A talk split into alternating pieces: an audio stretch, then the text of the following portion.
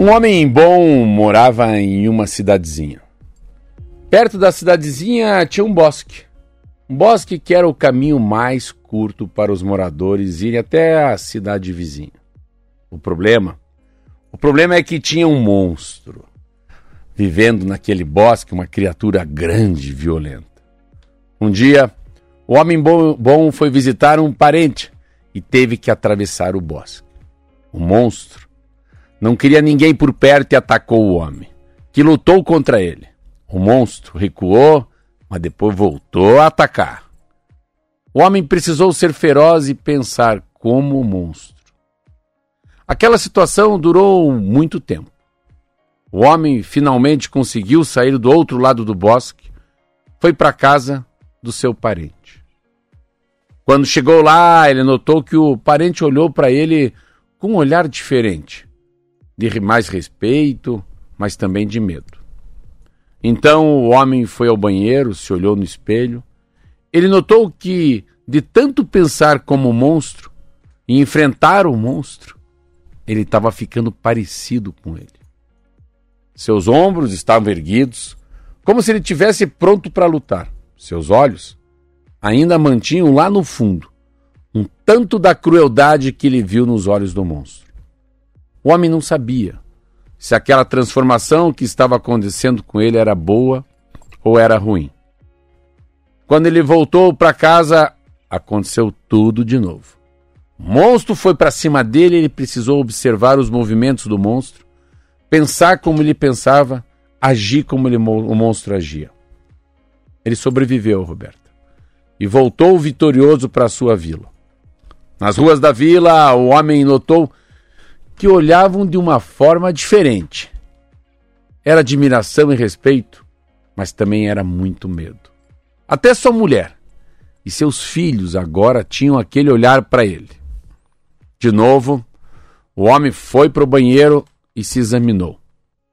Estava ainda mais parecido com o monstro. Até a forma de andar, lenta, pesada do monstro, ele estava imitando sem se dar conta. O cheiro do corpo também tinha mudado. O homem agora cheirava como um monstro. Por um minuto, o homem ficou muito satisfeito com aquela mudança, que era algo natural, uma mudança que aconteceu por causa dos perigosos que ele enfrentou. Mas assim que ele sai do banheiro, ele viu sobre a cômoda duas fotos. Uma foto dele com seus pais, quando era menino, e uma foto de, dele com a esposa e com os filhos. E ele se arrepiou.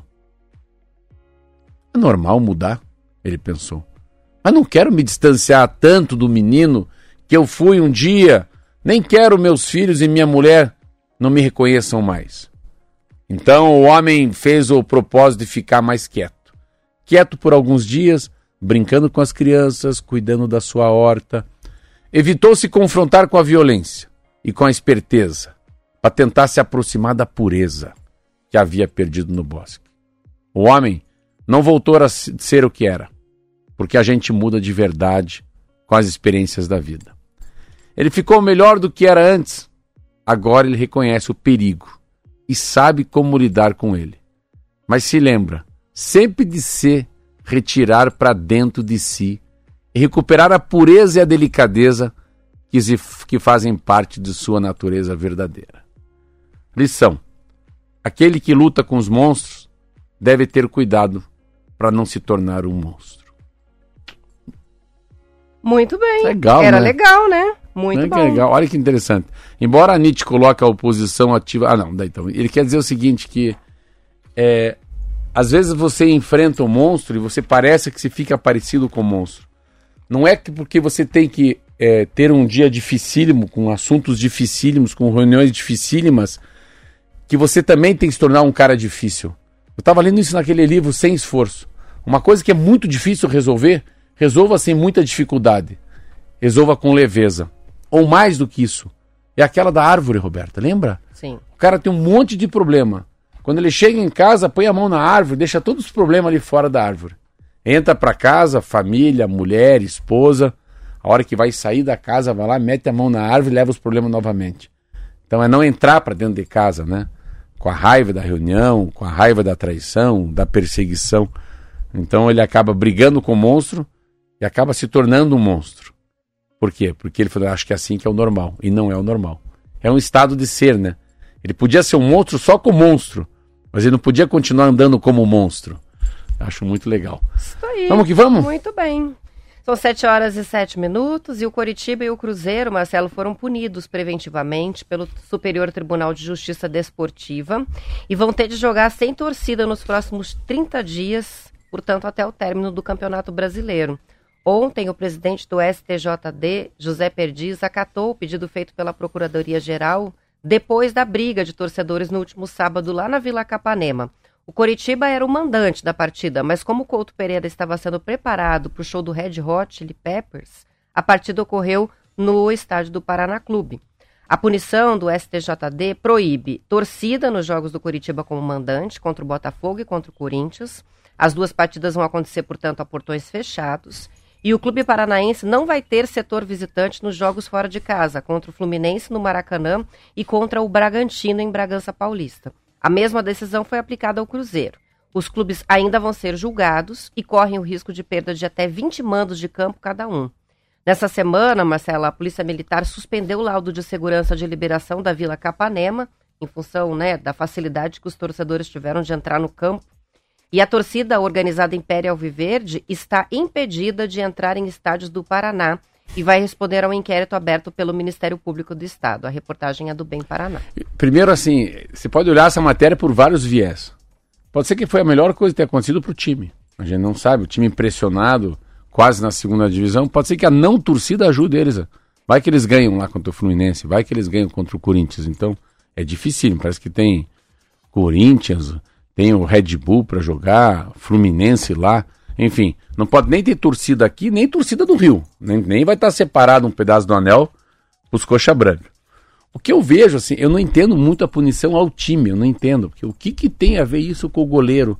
O que, que o William Faria tem a ver com isso? O que, que o, o Thiago, o técnico, tem a ver com isso, né? Para mim é um problema muito mais de polícia militar, né? De maneira de, de, de evitar que, que entrem. E outra coisa, é, isso é igual uma boiada, Roberta um monte de débil mental junto, um débil mental sozinho não faz nada, mas um monte de débil mental junto, eles ficam corajosos. É Sim. aquilo que você vê. Aquilo é uma manada. Vai no embalo, né? Aquilo não é um ser humano, né? Aquilo é um ser animal. Então aquela, aquela cachorrada entrando, aí você é penalizado como time. Eu não entendo isso.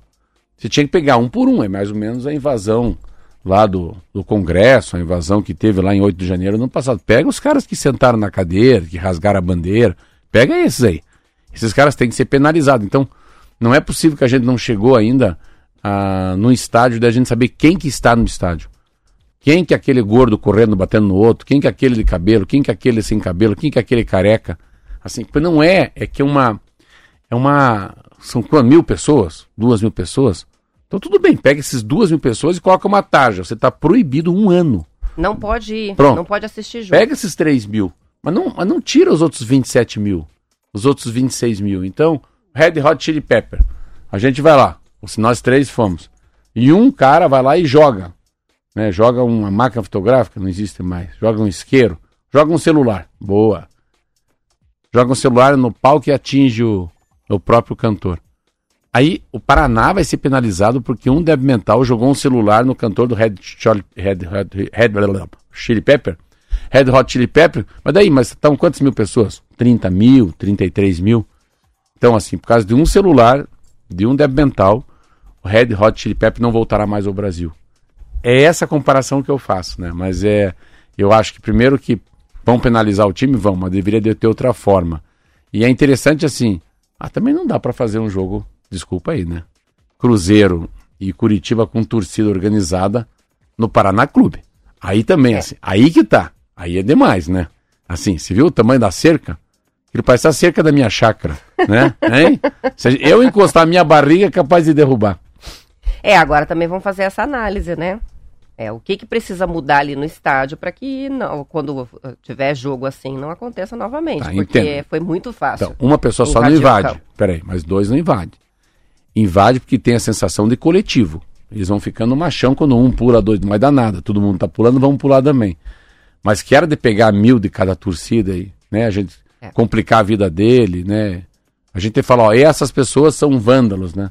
A sociedade saber quem são eles. Eu acho que dentro de algumas torcidas organizadas tem gente muito perigosa. Isso aí, são 7 horas e 12 minutos. Vamos fazer um intervalo rapidinho e a gente já volta.